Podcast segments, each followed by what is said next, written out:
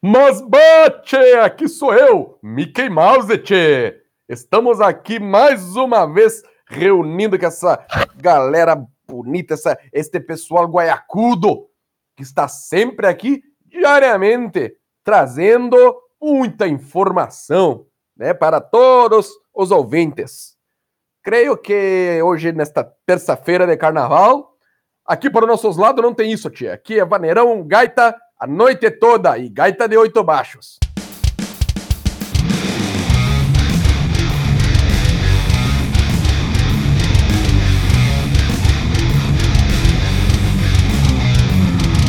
Ô, ô Mickey, tá, tá estranho, Mickey? Tá diferente? Você tá meio bagual. Eu acho que o Mickey, acho que o Mickey mandou alguém no lugar dele, cara. O Mickey tá pulando carnaval. Caramba, Mickey. O melhor é, é melhor ele falar as coisas que a gente não entendeu, mas tá, tá valendo o que a gente não entendeu, a gente pesquisa no Google porque ele tá aí pra isso. Mickey ficou tanto tempo no Brasil que já mandou fazer o dedinho dele de silicone pra poder botar na máquina. Safado. o, Mickey, o Mickey tá superando o Zé Carioca. Vamos lá, meus amigos! Sejam bem-vindos para mais um episódio do Papo de Gamer. Tô aqui reunido com meus amigos, Dinho. É isso aí, galera. Mais um episódio aí. O Mickey tava muito louco. Eu falei pra vocês aí no episódio de ontem que ele tava meio chapado. E aí, ó, ó o que que deu, tá vendo o que que deu? Então, não acreditaram em mim. É isso aí, galera. Mais um episódiozinho e vamos lá. Eu e esse pessoalzinho monstrão.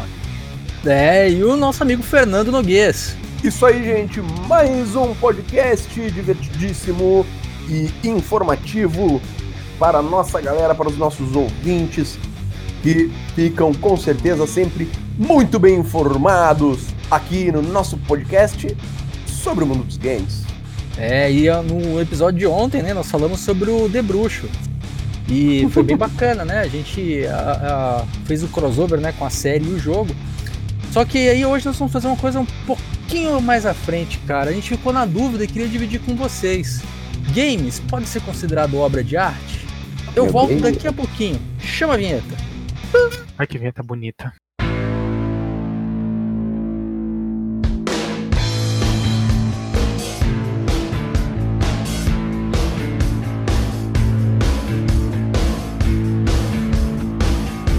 É, meus amigos, então vamos lá, não se esqueçam de adicionar o arroba Fernando Noguês no Facebook, Twitter e TikTok. Também não esqueça de entrar no Instagram do, do Real, arroba Real Noguês e também no YouTube, barra Fernando Noguês, seja membro. E também do Dinho Cardoso, arroba Dinho Cardoso no Instagram e Twitter e na twitch.tv barra Dinho Cardoso, suas lives diárias de Fortnite e afins. Lembre-se também de mandar e-mails para a gente no castpdg.gmail.com castpdg.gmail.com ou mande o WhatsApp com as suas mensagens, manda mensagem de áudio que a gente vai colocar ao vivo no 51 999968286. 999968286. E é isso aí, galera. Então estamos de volta aqui para falar sobre isso, que é, cara, games. Pode ser considerado arte? O Noguês é professor de artes, a gente sabe disso. E aí, Noguês, esse, esse é o seu episódio. Então, gurizada, meus alunos aí que me ouvem, para esse podcast, eu acho que eles vão pular. A gente já teve essa aula, né, gurizada? Forte abraço pra você. Não pulei. Pô, deixa tocando aí, deixa tocando, né? Não pula aqui esse podcast, porque aqui ainda vai ter algumas novidades, algumas novidades que vocês ainda não sabem. então, gente, eu tenho que me transportar ao ano de 1923 para fazer a introdução desse podcast hoje, onde a gente teve o intelectual italiano o Giotto Canudo e este queridíssimo italiano que não era parente do Mario, tá? Mas propôs no seu manifesto das sete artes, né, a estética da sétima arte, porque até então, né, o cinema ele não era considerado arte. Né? O cinema, gente, que a gente conhece, ele é muito novo, tá? O cinema ele tem aí aproxima, agora me fugiu a data exata, mas o cinema, como conhecemos ele, ele tem aproximadamente 100 anos, algo realmente novo, né? Uh, e nesse manifesto ele queria então que o cinema fosse considerado a sétima arte. É, mas e qual eram as outras seis, né? As outras seis eram arquitetura, escultura, pintura, música, poesia e dança. Oh, eu lembrei. Mas, né, assim, não é nessa ordem. Tá? A gente, inclusive, não lembro agora, sinceramente, se tem alguma ordem. específica, mas essa era uma seis. Ele queria adicionar, então, em seu manifesto, o cinema. Ah, dali em diante, então, esse texto de, de 1923, né, passou a incluir, então, na, na, na listagem dessa, dessa numeração das artes, podemos dizer assim, né, passou a incluir ali, então, o cinema, como sendo a sétima arte. Só que o que aconteceu, gente? Aquilo ali se estabeleceu, o cinema ganhou seu espacinho como arte e o, o tempo foi passando e as coisas vão acontecendo, o mundo vai evoluindo, né? Uh, e hoje em dia, gente, nos dias de hoje, para mim não me estender muito, tá? Essa lista ela se, ela se estendeu. Essa lista hoje ela é maior, ela passou de, assim, óbvio, não aconteceu nenhum manifesto, nenhum manifesto, né? Para se adicionar ali mais uh, uh, expressões artísticas para que fosse reconhecido como arte, mas uh, sim, essa lista ela foi, foi crescendo, foi crescendo. E a gente tem hoje também, gente, como arte, mais quatro itens. Vejam bem. E esses quatro itens, olha que interessante, eles estão muito interligados um com o outro. Eu, pelo menos, no meu ponto de vista, né? Qualquer um que quiser discordar comigo, sinta-se à vontade. Como oitava arte, né, entrou a fotografia. Vejam bem, a fotografia ela surgiu antes do cinema. Porque na realidade, o cinema foi a evolução da fotografia. Né? E olha que, que, uh, uh, que, injustiça com a fotografia, né, gente? O, o, a nona arte é as histórias em quadrinhos. As histórias em quadrinhos passaram também a ser consideradas considerado artes. Essa nona, a décima primeira, vou pular a décima. A décima primeira é a arte digital, né? É uma, essa arte que, que integra as artes gráficas computadorizadas, né? Com duas dimensões, três dimensões, né? Que necessita de uma programação. E vejam bem, isso aí já abrange os games, né? Essa décima primeira arte. E a décima arte é ele mesmo, gente. É os videogames.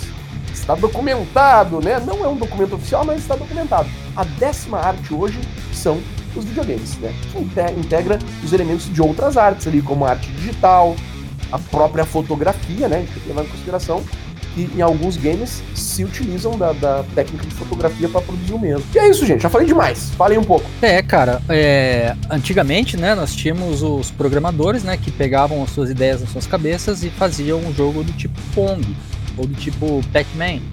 Né? Então ali não tinha muita atribuição. Ou fazia um jogo chamado Adventure, onde você era um quadrado que segurava uma seta. Que matava um pato. Né? Só que isso evoluiu. E essa evolução, ela fez com que a indústria de games se tornasse realmente uma indústria de games. E a exigência de hoje nós temos classificação de games, né? nós temos games A, AA e AAA. Sendo que o A, ele tá mais perto do jogo indie, né? Que é um jogo de baixo orçamento, mas com qualidade. Nós temos o duplo A, que seria um jogo que está entre uma super produção e um indie, ou seja, um jogo que, para ficar como um exemplo disso, esse novo The Outer Worlds, que saiu há uns dois meses atrás, ele é um jogo duplo A. É um jogo muito bom, muito bonito, mas que não teve um investimento muito alto. E nós temos jogos AAA, que são os jogos que são considerados é, como se fossem realmente um filme de cinema, né? Que tem investimentos bilionários. Maiores muitas vezes que até os próprios investimentos nos filmes, né? Em questão de cifra. Né, exatamente, exatamente. E porque a animação 3D não é barata. E inclusive a própria Square Enix aprendeu isso na, na própria pele, né? É... Sabe o que eu gostaria? Eu sei que já falei bastante, mas botar mais um detalhe ali. Eu, eu, no meu ponto de vista, eu acho que os caras que estavam fazendo o game lá no Atari eram artistas, cara, eram grandes Não, eles eram artistas, artistas né? Eles, eles eram ali, artistas. É, né? Eles tinham. Uh, uh, tu imagina, a gente até falou isso em outros podcasts aqui. Uh, o bom difícil era colocar áudio, né? Sim. Colocar áudio, colocar as musiquinhas ali no Atari. Era um, um verdadeiro um malabarismo, né? Para o pessoal é. conseguir inserir os dados sonoros ali, que nem era bem dados sonoros, né? Uhum. Uh, mas enfim, para que uh, ocupasse o mínimo espaço possível dentro do cartucho, né? Então a galera ali eram grandes artistas, do meu ponto de vista, não só da questão musical, mas também, do, mas também não, como na geral. questão criativa, né? Isso, é, claro. Você, você, mas você para pra pensar assim, eu concordo extremamente com o que o Noguês falou. Você imagina que os caras eles tinham que. Uh, entre aspas, desenhar na cabeça deles aquilo, aquele mundo que existia para que eles pudessem reproduzir de acordo com a tecnologia ou de acordo com a ferramenta que ele tinha em mãos, né? Então, mano, os caras eram artistas pra caramba, mano. É, é na verdade, assim, né? O, o, uhum. tem uma, uma, uma das coisas que não só hoje é conhecido de todo mundo, né? Mas já era é algo que vem, vem, sendo estudado desde a época da, da Revolução, é, desde a época da Renascença, que já se dizia que todo gênio, né, ou todo cara inteligente, ele é um artista. Inclusive o termo Steam, ele não é, não é que nós temos o termo Steam hoje ligado ao mundo dos games, ele não está relacionado a, a, muita gente acredita que é máquinas a vapor. Não, Steam é uma sigla. Então, Steam é uma sigla que representa cinco áreas diferentes que ao todo são interligadas, que é a, as ciências físicas, né, e sociais, a, inter, a, incorporação de tecnologia seria o T de tecnologia, então S de ciência, né, science, o T de tecnologia, o E de princípios de engenharia e design, que seria engineering, o A que está voltado a totalmente artes e o M de aplicação da matemática. Então, o termo STEAM ele é uma conjunção dessas cinco coisas que unidas é, representam a, a, a, genialidade e a arte está envolvida.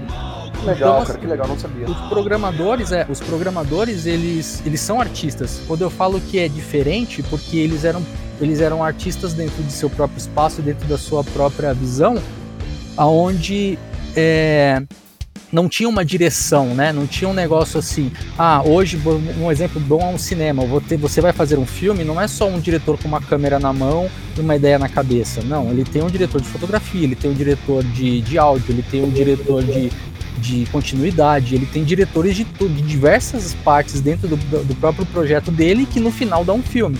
A mesma coisa acontece com os games. Os games eles começaram dentro de poucos artistas lá dentro, inclusive a Activision. A ideia da Activision era justamente sair da, da Atari e dar voz aos artistas de programação de games. Hoje a Activision não é nem uma sombra do que ela foi quando ela nasceu, mas quando ela nasceu ela era isso. E então assim eles realmente são artistas, mas de uma forma diferente o que eu quero dizer hoje é que assim, hoje é impossível. Impossível não, porque impossível é uma palavra meio complicada, mas hoje é muito, muito complicado um artista solo desenvolver um game no, no nível de The Witcher, né? É, é, você precisa de uma equipe grande. É, você precisa de uma equipe grande para poder fazer isso, né, cara? Porque você olha, que nem eu falei lá atrás em alguns outros podcasts, o The Witcher é um jogo que ele entende essa, essa parte de, de arte. Então ele não usa aquelas técnicas baratas de ah, vou fazer a grama, faz dois cortezinhos de verde, cruza os cortezinhos que de longe parece grama, mas de perto parece realmente 2x cortado. Né? Não, ele simplesmente foi feito com carinho para realmente ser uma arte, ou seja, é, tem, tem toda, tem toda essa, essa ligação, né, o, o Noguês, de é, o carinho de se colocar uma pessoa que pode não entender absolutamente nada de programação, mas o cara é um diretor de fotografia que faz isso há, sei lá, 30 anos e o cara Sim. fala, não, poxa, essa cena aqui não ficou legal, faz de novo, né? E aí ele acaba dando, ele dando norte para os outros tipos de artista que tem, né? Que são engenheiros, são os, os que fazem toda a parte de roteirização, etc e tal. Ou seja, o videogame ele consegue atrair muitos artistas para dentro de si próprio, né? Talvez seja até por isso que eu gosto de considerar o videogame como arte. É, eu particularmente eu, eu, eu acho hum, primeiro eu acho que quando você, como você falou aí, acho que essa preocupação com detalhes, eu acho que quando você faz alguma coisa nesse gênero, que você tem essa preocupação de um detalhe visual, você tem essa essa uh, uh, essa, essa preocupação de colocar alguma coisa que fique entendido pra pessoa que, pô, o que, que, será que é isso daqui, sabe? Tipo, é, vamos pensar no pato do Noguês lá, que quem não, não sabe o que, que é, procura aí no, no podcast que vocês vão saber o que é o, o, o pato do Noguês, mas é, existia uma preocupação daquilo ficar próximo de um dragão, mesmo que na interpretação você viesse com alguma coisa, né? E hoje com as ferramentas que a gente tem e a gente olha, como eu disse no, no podcast passado, é, eu colocava o The Witcher, pra, por exemplo, né, que é o que a gente estava falando no, no, podcast passado, eu colocava o The Witcher na sala e o pessoal passava e olhava e falava assim, caramba, que bonito, é um filme, sabe? Tipo, na, na vamos colocar assim, né, entre aspas, na ignorância daquilo, é um filme que falava, não, eu tô jogando, e, e porque você tem os, as cutscenes, você tem a, a, história que vai passando, você vai tendo a parte de batalha, você tem um cenário lindo de se ver, então eu, eu realmente não sabia, não, não tinha é, me preocupado em ver isso ainda, a questão que o Nogues colocou da, da, das posições, né, da atualização da arte aí na listagem, e, mas eu sempre considerei é, uma arte justamente por conta disso, porque você tem um, um, trabalho, uma preocupação e um trabalho muito grande de tornar aquilo visualmente bonito, visualmente atraente, visualmente fiel em grande parte dos jogos que a gente tem hoje. Eu acho que é, isso é uma coisa que é, faz com que você é, crie um carinho, uma, uma afeição grande dentro dessa dessa de um personagem, de um jogo, enfim. E eu acho que é, é lindo, mano. Eu falei, eu terminei o podcast passado falando que The Witcher, por exemplo, era uma obra de arte, e eu acho que é uma obra de arte porque você tem muita gente trabalhando dentro disso, muitos profissionais que é, é tem esse cuidado de, de passar uma imagem bacana, de enfim, de trazer algo realmente bonito. Acho que é isso que é isso que vai definir de uma forma mais sucinta possível. Bonito, é, é muito bonito e, e, é muito bom de se admirar aquilo, sabe? É uma coisa que você pode parar e admirar. E quantas vezes eu já não parei e fiquei admirando o, o, o sol entre as árvores no próprio The Witcher, entendeu? Então, acho que essa admiração é, é o que me fez ainda mais ter certeza de que é uma arte, sim, é lindo de morrer. Então, cara, tu vê, essa coisa, ela hoje ela é muito questionada, né?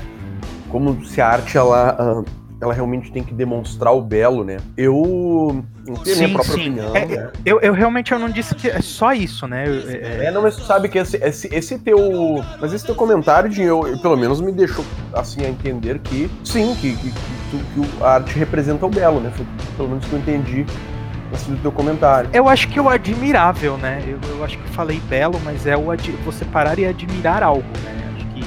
A gente tem algumas coisas aí que você olha e fala assim, puta que arte maneira. Você não olha, por exemplo, um filme de terror e fala que filme belo. Entendeu? Então é. é... Pô, de... Pode haver beleza, depende. né? Pode haver beleza ali. Depende. Pô, depende. Claro, pode haver sim, beleza. Não, é, sim, claro. eu não, não, não tô generalizando todo o filme, eu tô falando. Você não vai eu, eu, um... eu, entendi o que o Dinho quis dizer. É... Me ajuda, porque eu tô é, Eu vou ajudar você. e também entendo a posição do Noguês. É assim, a arte, ela, ela, ela é vista de um jeito por, por pessoas diferentes. O que considera, o que, o que é considerado arte é o impacto que ela tem sobre você, independente do que ela faz. Então, por exemplo, Cara, mas olha só, um exemplo. Até te cortar, os, os uhum. eu lembrei de uma coisa bastante relevante. Uh, se perguntasse pra uma pessoa, tá? Uh, lá do, do século XVIII, o que, que é arte? Né? Para que serve a arte? Perdão, se perguntasse para ela, para que, que serve a arte? Ela ia virar para ti e responder: para mostrar o belo. É porque é o que é, é na verdade assim, né, Noguês? É, só para terminar o que eu tava falando, imagina que a arte ela, ela tá tentando puxar uma expressão de você, seja ela qual for. Então, por exemplo, vamos supor que você vive a vida de um príncipe, tá? Você está acima do dinheiro. Então, você enxergar num quadro um pôr do sol bonito num lugar maravilhoso, para você pode não significar nada, porque você não sabe o que é aquilo. Mas, ou quer dizer, você sabe bem o que é aquilo, mas e aquilo é normal para você. Agora, se você pegar como um príncipe de realeza que está acima do dinheiro, mas vive preso dentro de um castelo, uma cena de um pessoal jogando terra ou barro um no outro, é, em, uma vila, em um vilarejo fechado, ele pode achar aquilo maravilhosamente lindo, porque aquilo despertou nele um interesse, uma vontade, algo que ele não tem a, a, a fácil acesso, sabe? Tipo, é, é mais ou menos assim, alguns jogos, no, no, no geral, eles despertam isso da gente, mesmo eles sendo bons ou ruins, eles despertam isso. Um exemplo disso é o próprio Journey. Journey não é um jogo fácil de se jogar a ponto de você falar assim, pô, vou jogar aqui, vou, vou, vou platinar um Journey. Não, cara. O Journey ele é um jogo que se você for jogar só por jogar, você vai jogar 10 segundos do jogo, vai desligar o videogame e falar, nossa, que jogo merda entendeu? Agora, se você começar a viajar dentro do que é o Journey, você tipo começa a, a, a ver coisas dentro do jogo que não é normal dentro da sua própria vida. E isso Exatamente. puxa alguma coisa dentro de você. Então, se você pega para uma pessoa da Idade Média e fala assim, o que é arte? Ele vai falar, é algo belo, porque dentro da vida dele, ele não vê coisas belas diário, entendeu? O que ele vê é, é, é uma comunidade onde as pessoas se vestem igual, onde ele sempre vai nos mesmos lugares, ele não pode se locomover para longe, porque simplesmente ele não tem como se transportar para longe, ele sempre vai viver a vida dele, os 60 anos, se ele viver 60, né, os 40 anos que ele vai viver na vida dele, vai ser sempre naquela mesma vilazinha, o cavalo dele não vai levar ele para muito longe, se ele tiver um cavalo. Então se alguém pegar e colocar uma imagem de uma praia linda, maravilhosa para ele, ele nunca viu praia, ele vai se deslumbrar. É, é, é, bem. É, é, tipo, é, uma, é, uma, é, é um conceito de o, o que é belo para mim pode não ser belo para você, mas ao mesmo tempo não precisa ser belo para me impactar, entendeu? Sim. É, lembrando rapidamente que o Journey, né? Ainda extremamente ligado a essa questão das artes. O Journey foi o primeiro game no mundo, né? Journey que era exclusivo do PS4. Foi o primeiro game no mundo a ganhar uma indicação para o, o Music Awards concorreu como para receber o, o Music Awards lá de melhor música. Olha que, que o que é engraçado, coisa. porque a gente já teve muitas músicas boas em videogame, né? Não começou com Journey.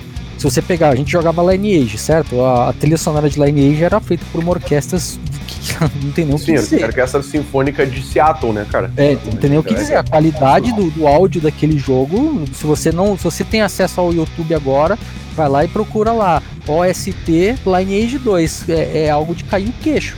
Sim, é que eu acho que o grande lance do Journey foi o vínculo que eles conseguiram criar da música com a imagem na tela. Sim, com o que está acontecendo, é né? Sensacional. É. é sensacional. Repito de novo a palavra, porque eles conseguem unificar muito, mas com uma destreza tão gigante, cara eles te passam sentimentos, eles conseguem te passar sentimentos com a música, dependendo do que está acontecendo uhum. na tela do jogo. É incrível, é simplesmente incrível. Jogue. Não jogou Journey, você tem que jogar. É, e, cara, então assim, que eu tava falando agora da, sobre a música, né? Se você for pegar jogos que hoje você pega e fala assim, ah, mas, cara, esse jogo é feio, esse jogo.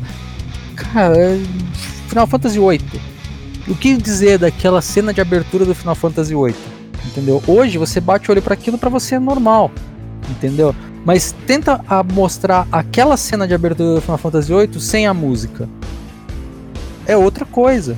É, não perde sentido. É outra coisa. É, o caso do Journey, ele, ele, ele navega, né? Ele, ele navega a música dentro do próprio jogo. Então, ele. É, como o jogo não tem expressão, o, o boneco, o seu personagem, ele não tem expressão. Então a expressão vem do ambiente, o que está acontecendo vem do ambiente à sua volta e não do protagonista. Então é, é, é diferente, é um negócio é, interessante até, né, cara? Por isso que ele ganhou tanta visibilidade dentro disso, né? Muitas pessoas não conseguem entender Journey até hoje. Assim como também não conseguem entender Gris, que para mim Gris é um ótimo sucessor a Journey. É fantástico esse jogo. Né? E, cara, é, mas são jogos que é, são conceitos de arte, né? E os conceitos de arte, ele, como, como até mesmo o disse, vai além do que é belo, é mais, enfim, o que te impacta, o que realmente puxa algo de você. Quer ver um exemplo? É, eu, eu gosto muito de música clássica, eu escuto bastante música clássica, mas tem uma que se tocar em qualquer lugar do mundo que eu estiver passando, eu paro para ouvir até o final, e possivelmente eu posso até ter, é, posso até me verter em lágrimas, é Ode to Joy, do Beethoven.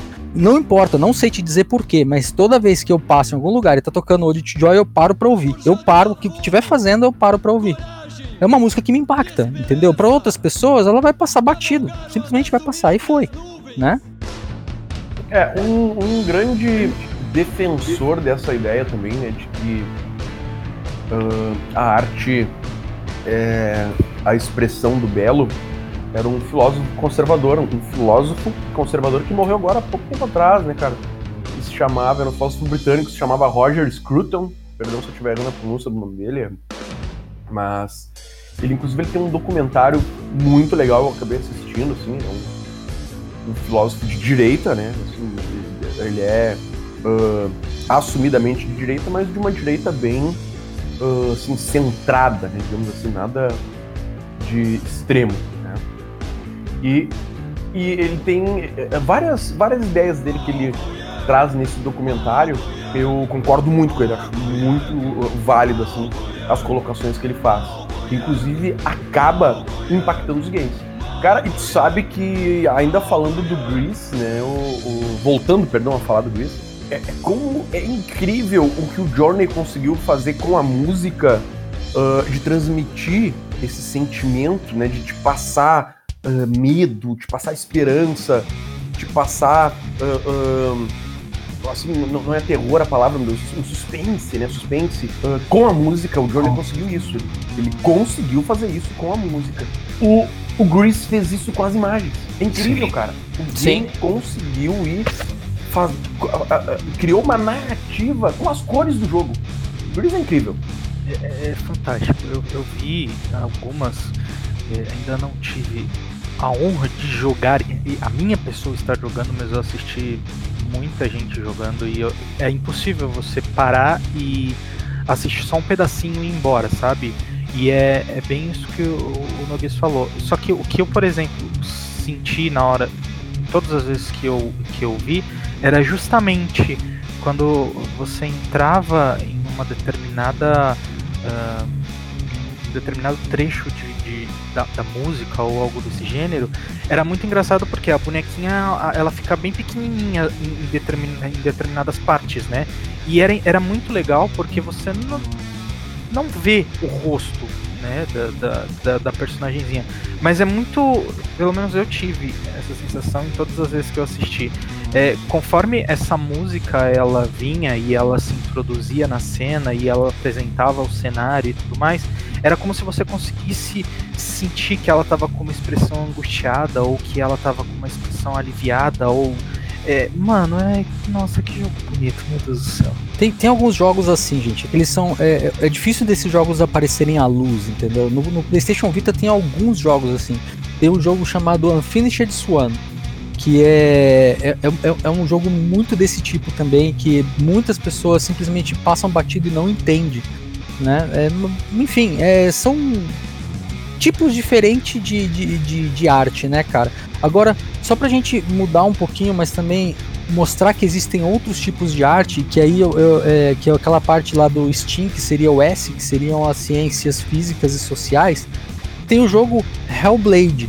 Cara, o que, que é o jogo Hellblade? Ele não é só um jogo de uma menina presa um cenário de terror e tal.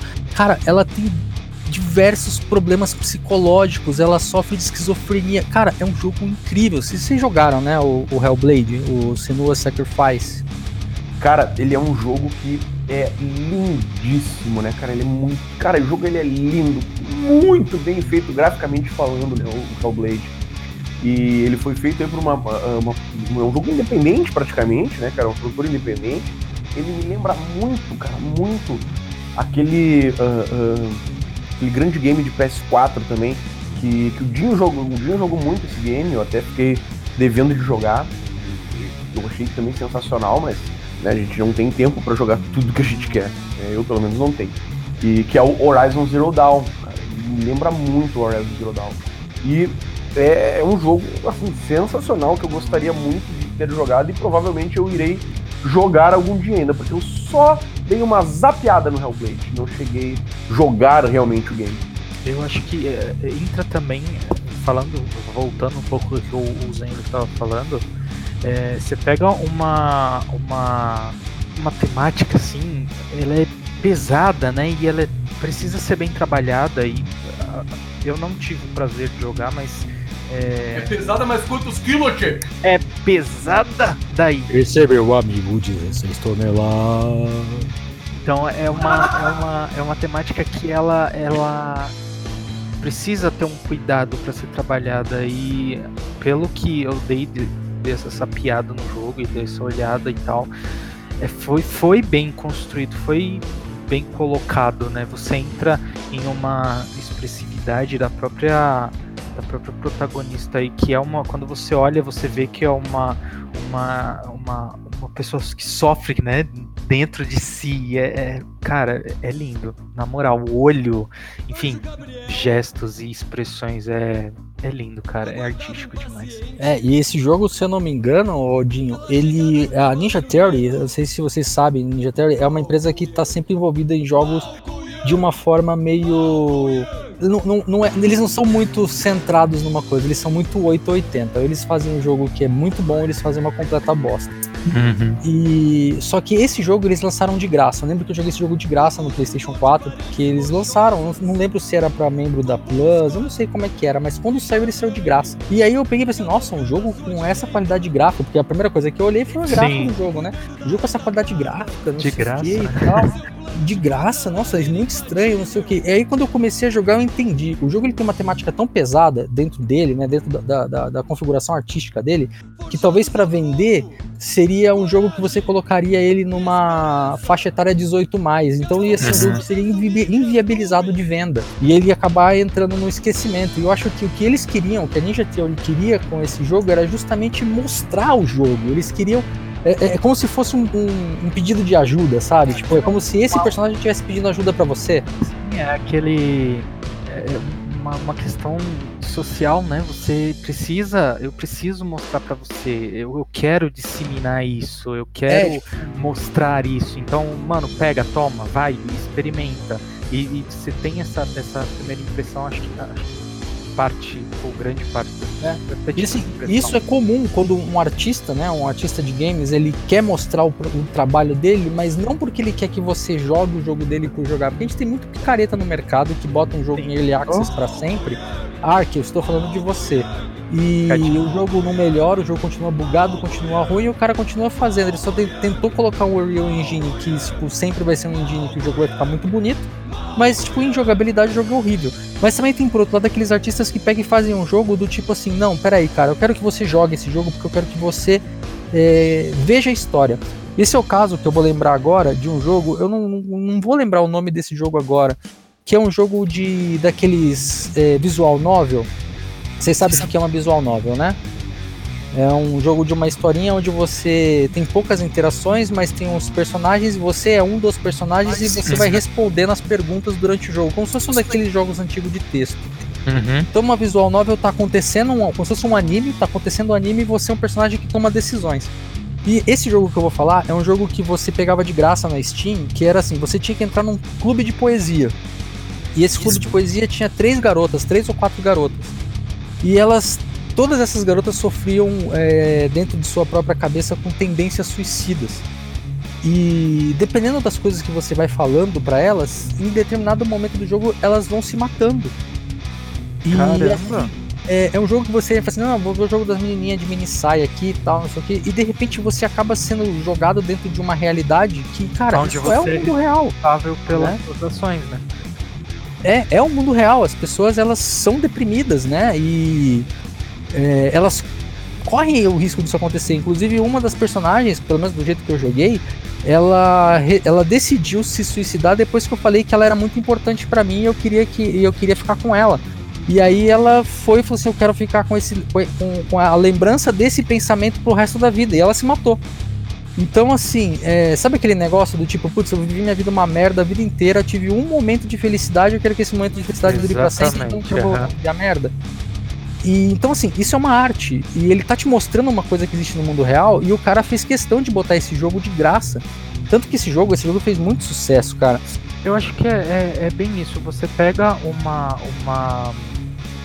uma uma concepção constante do convívio, né, uma situação constante do convívio social e você coloca isso é, em game e é muito, muito bom você ver o cara que se preocupou em criar aquilo de uma forma tão é, cuidadosa e com tantos é, detalhes e tantas vírgulas e o cara conseguir distribuir isso e falar assim, galera, presta atenção nisso, tipo, e, e conciliar isso com alguma coisa que é tão, tão bem feita, sabe? É, é sensacional. É. Caramba. E esse, esse jogo se chama Doki Doki Literature Club.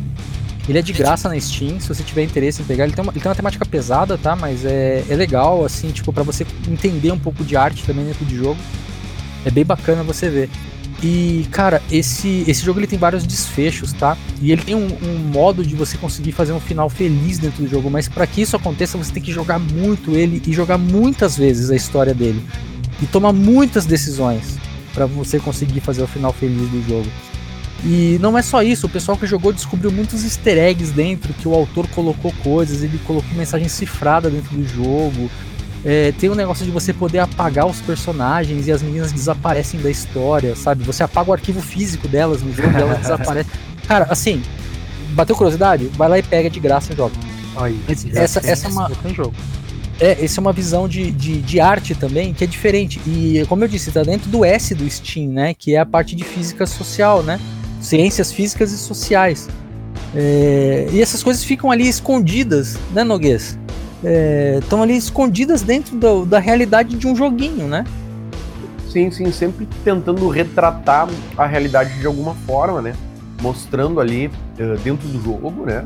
Hum, até acho depreciativo chamar de joguinho, porque, né, um jogo desse galão, né, pô, é um verdadeiro jogo, né, cara? E muitos games têm isso, né, cara? Eu, a gente fala desse game volta e meia aqui no, no podcast, e um que é muito forte, assim, nesse sentido também, é o Heaven Rain, né, do PS3, originalmente do PS3, depois saiu um remaster do PS4. Sim. Aquele jogo, assim, cara, eu, eu entrei dentro do jogo, eu pirei com aquele jogo. Eu, nossa, cara, que história. Que, que coisa fenomenal. Os caras, isso aqui tem dezenas, dezenas e dezenas de filmes aí que passam vergonha do lado desse jogo, sabe, cara? Então, bah, nossa, é. My butt. Tem, né, cara? E assim, é, é, é, o caso da, da Quantic Dream, né, que é a empresa que fez o Heavy Rain e outros jogos também bem famosos, não preciso falar que vocês conhecem é, ela cria a roteirização dos jogos dela, né, com já a princípio, né, ela, assim, ela te entrega um jogo completo e não te entrega uma, um jogo assim, peraí, eu vou te dar uma DLC que nessa DLC vai, pode mudar um final, que eu acho isso, eu acho isso uma grande babaquice. Eles entregam um jogo inteiro para você com diversas possibilidades de você ah, fazer. E o jogo é, e o jogo, ele não tem ação. Não é um jogo que você. Não é, não é um, um, Call of Duty, não é um Battlefield que você vai pegar uma arma e sair matando o cara que sequestrou teu filho, entendeu? Não, é tipo, é um jogo de tomada de decisões. Até mesmo quando você tem uma ação, que é uma açãozinha meio simples, é uma ação velada, botão, né, aperta assim. Né? É, é tipo uma ação que, tipo, se você errar ou não, até pode mudar a história do jogo mas ainda assim não é algo determinante a ponto de falar assim, nossa, eu só consegui derrotar esse boss porque eu sou muito bom no controle. Não, não é, não é isso, né? É, é, o, o, foco ali é a narrativa, né? A narrativa o foco é total foco. na narrativa. É você dentro de uma história, né, cara? Usando o videogame como. como na verdade, sim. É, não é nem quebrar a quarta parede, né? É te puxar da quarta parede para dentro. É? cara, lembra que alguns meses atrás, talvez anos já, saiu no Netflix um seriado que podia selecionar o final. Tu tomava decisões no seriado e conforme as suas decisões Exatamente. Tu alterava o final do seriado. Lembra disso, Douglas? Sim, uhum. na verdade foi. Era um. Era um especial, eu acredito, da, da, com, com, da Netflix, parceria Sim, com o eu cheguei. Mirror, né? Os caras tudo numa hype ali, postando, olha só que revolucionário, que não sei o que eu digo. Gente, a Sony já faz isso com a Quantic Dream há muitos anos. Desde o tá PlayStation atrasado. 2. Desde o PlayStation 2. É, vocês estão atrasados, gente. Que isso? Mas uma coisa que eu tava. Eu até quando saiu e eu assisti e tudo mais, é, o que eu achei muito legal é, dessa, dessa hype do pessoal é que entra em uma coisa que a gente falou no podcast passado. É, é ele passou a atingir de uma forma onde o pessoal que já conhecia, por exemplo, o Heaven Rain, ele chegava, quando o cara chegava para ele falava assim, mano, mas você tá falando de uma coisa que já existe há muito tempo, sabe? O cara falava assim, sério? E aí ele ia correr atrás pra procurar, entendeu? Porque ele, ele ia fazer parte daquilo. Porque é, é, seria de uma forma diferente, entendeu? Eu acho que eu achei sensacional essa. É, essa Talvez não foi proposital, talvez pode ter sido um acidente, mas é, essa, essa inclusão de que você pode fazer, pode decidir a tua história há muito tempo, sabe? É, né? Ninguém jogou Chrono Trigger pra, pra poder falar um negócio desse. Mas é isso aí. Gente, é, cara, eu, eu gostei muito desse, desse episódio. É, esse, esse, esse papo foi muito bacana mesmo, porque as pessoas ainda têm essa visão, né, de o videogame é só uma brincadeira e tal, e não é, Sim, cara, ele tem, ele tá muito abrangente hoje, ele tá muito maior do que ele já foi. E é isso aí. Quer fazer alguma consideração final, Jim? Cara, eu acho que a gente hoje tem.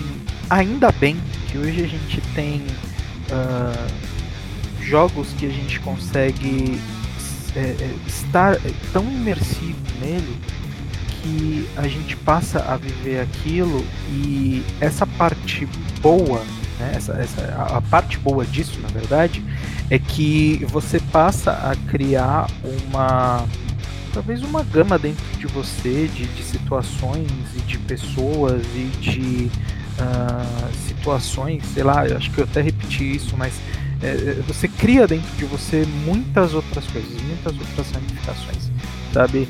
É, a gente falando do, do, do Hellblade, é, me veio na cabeça também um, outro joguinho, e é óbvio que a gente não vai continuar dele, porque eu já estou nas minhas considerações finais, mas é um joguinho muito legal que eu vi, que é o Little Miss Sunshine, se eu não me engano. É um joguinho tão bonitinho assim, de você ver um, boneco, um, desenho, uma animaçãozinha e é uma história também um pouco pesada, sabe? Então. Não é... tem um filme disso, Di?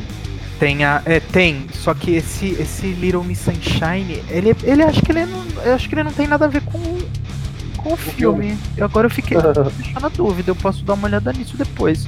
Mas uh, é um jogo, o jogo é, é, é muito, muito, muito maneiro, extremamente imersivo eu acho que você cria é, uma, uma empatia pela garotinha e você às vezes fica olhando assim e ela é toda. Tudo dá errado para ela, sabe? Tipo, é, você tem que tomar uma decisão de amarrar o doguinho em algum lugar. Dependendo de como você é, tomar essa decisão, o doguinho morre, sabe? Tipo, é um jogo pesado também, perto dos outros, mas ele te faz colocar naquela posição de tomar uma decisão, de ver o que é ou não bom socialmente falando. Então, mano, a gente introduzir algo artístico e que impacta socialmente é, é sensacional. E acho que, né, respondendo a primeira pergunta que o Zendo fez, se é um jogo, é uma arte, é completamente uma arte. Acho que é uma mistura de várias artes que forma um artão, tá ligado? Então acho que é mais ou menos isso. Eu particularmente adorei papo de hoje. O, o Jim acabou de inventar o Megazord da arte. Megazord da arte, o. Considerações finais, Noguês? Então, meu amigo, sabe que uh, ouvindo esses últimos comentários de vocês aí, eu lembrei que eu, eu tive. Tenho ainda Uh, como é que eu vou dizer, para não expor muito a pessoa, né? Vou dizer um parente, tá? Um parente que tinha um, um certo convívio com ele uh, na minha infância, que era uma pessoa extremamente preconceituosa, assim. É o Pedrinho? Ah, cara, pior é que eu, o pior é que eu tenho um tio que se chama Pedro, hein? Pelo amor de Deus. Não, ô tio Pedro, abraço aí, hein? Não, é tu, hein? O grande Pedro Maier. Abração, Pedro Maier. Tudo de bom aí. Não, mas não é, não é ele, não, distante dele. Mas. E aí, cara, ele, ele tinha assim, eu era pequeno, né? Ali nos anos 90 e ele destilava assim, essa coisa contra os dentre tantas outras coisas que vocês podem imaginar de uma pessoa preconceituosa, ele destilava veneno ali aos videogames também, né? Eu frequentava muito naquela época ainda as locadoras, né? Lembra que a gente falou tem alguns episódios atrás? Frequentava as locadoras de videogame e nunca mais esqueço um dia que eu cheguei lá, voltei com um jogo de Super Nintendo. E disse, ah, mas onde é que tá? Não sei o que, que coisa de abobado isso aí. Uns comentários assim, esdrúxulos, né?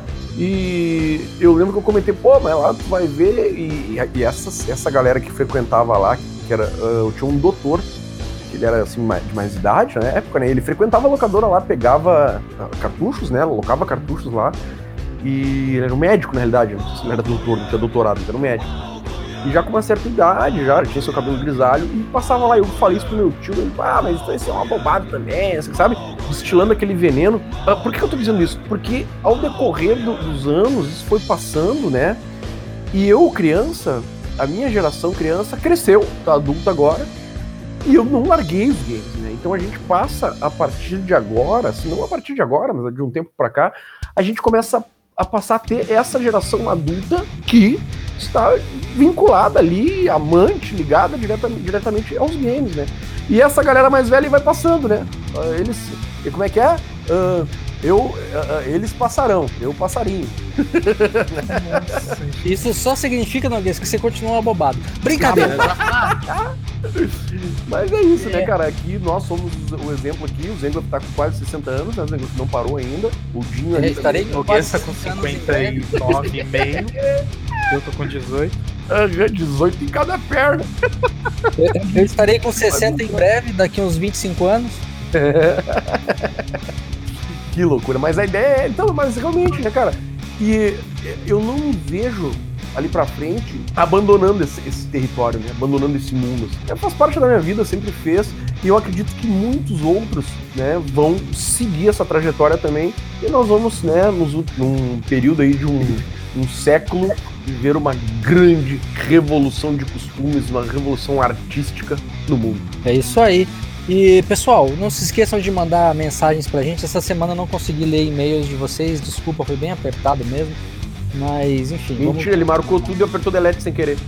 É, ah, quase. Foi quase isso. Foi sem então. querer. Pagou mais de 200 e-mails. Brincadeira. É, não deu tempo mesmo de separar e, eu, e como são muitos e-mails, eu, eu, eu gosto de ler todos eles antes de escolher quais que a gente vai fazer aqui.